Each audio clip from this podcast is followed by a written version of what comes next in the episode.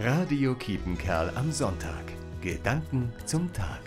Seit vier Wochen ist die Kita nun zu und unser Sohn rund um die Uhr zu Hause. Mein Mann und ich sind nach Möglichkeit im Homeoffice und wir haben Kontaktsperre. Keine Besuche bei Oma und Opa, kein Spielplatzausflug und keine Freunde.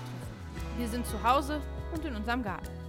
Der Coronavirus verändert unseren Familienalltag. Auch Gottesdienste dürfen wir nicht mehr besuchen. Dabei feiern wir doch Ostern, das höchste Fest der Christen.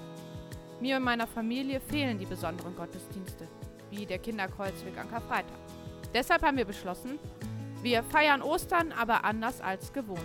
Wir dürfen nicht in die Kirche gehen, also kommt die Kirche zu uns. Begonnen haben wir mit einem Zuhause-Gottesdienst an Palmsonntag, einem besonderen Abendessen mit Brot und Traubensaft an Gründonnerstag und einem Kinderkreuzweg zum Ausmalen an Karfreitag. Der Höhepunkt für meine Kinder ist bestimmt das kleine Lagerfeuer im Garten, mit dem wir heute Abend Ostern feiern werden. Es erinnert uns daran, Jesus ist das Licht der Welt. Er scheint auch in aller Dunkelheit. In diesem Sinne wünsche ich uns allen frohe Ostern. Christine Knuf, Asche. Radio Kiepenkerl am Sonntag. Gedanken zum Tag.